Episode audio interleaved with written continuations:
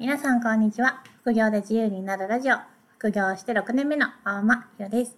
今日は2ヶ月放置した雑記ブログの収益はいくらぐらいなのかご紹介したいと思います。ブログで稼ぎたいと思っている方はずっと記事を書き続けなきゃいけないのかなって思いませんか？私がブログの稼ぎ方を調べた時もなんかそんな風に不安に思っていました。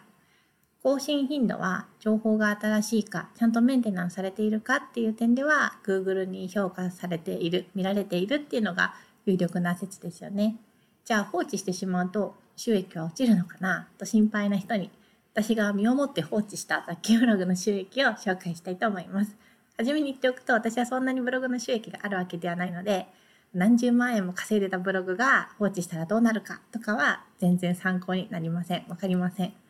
雑記ブログで好きなことを書きつつ、まあ、ちょっとお小遣いが稼げたらいいなぐらいのテンションの人向けとご了承の上聞いていただけたら嬉しいです。ちゃんと更新してた時の雑記ブログの収益は毎月1万円ぐらいでした。2ヶ月放置しても結果収益は変わりませんでした。2ヶ月放置って言ってるんですけど、その前にもうま1ヶ月に3から5記事ぐらいとかしか書いてないです。だから毎日更新しなくても大丈夫なんだっていうふうに勇気を与えられたらいいかなと思います。この1万円の収益の内訳は、まあ、アドセンスが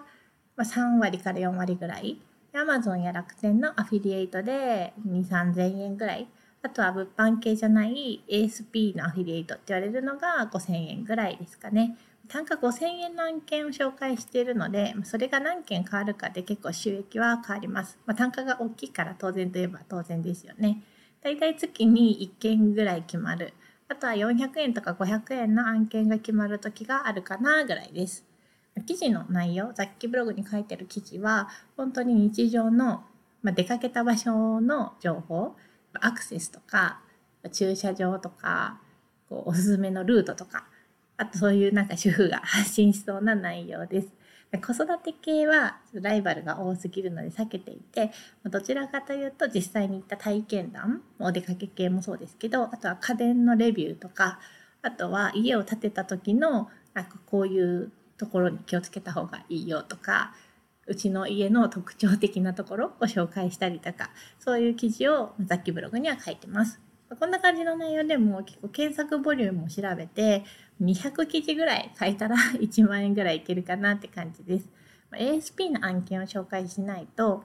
あの Google AdSense とかあの Amazon 楽天の物販系のアフィリエイトだと単価がすごく安いので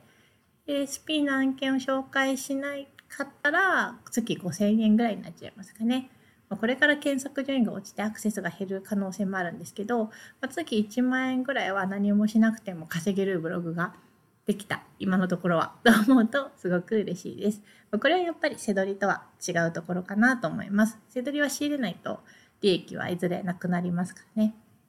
そこまでブログを作るのも結構大変だし、ブログを始める時にクリアすべきハードルっていうのは結構背取りよりは高いかなと思います。サーバーとかドメインを契約して、ワードプレスの設定をしてとか、あと何より最初全然稼げないので継続するのが大変ですね。最初の稼げるまでの時間は背取りの方が早いと思います。でもそれがクリアできれば月5000円ぐらいは雑記ブログでアドセンスと物販系だけでもいけるのではないでしょうか。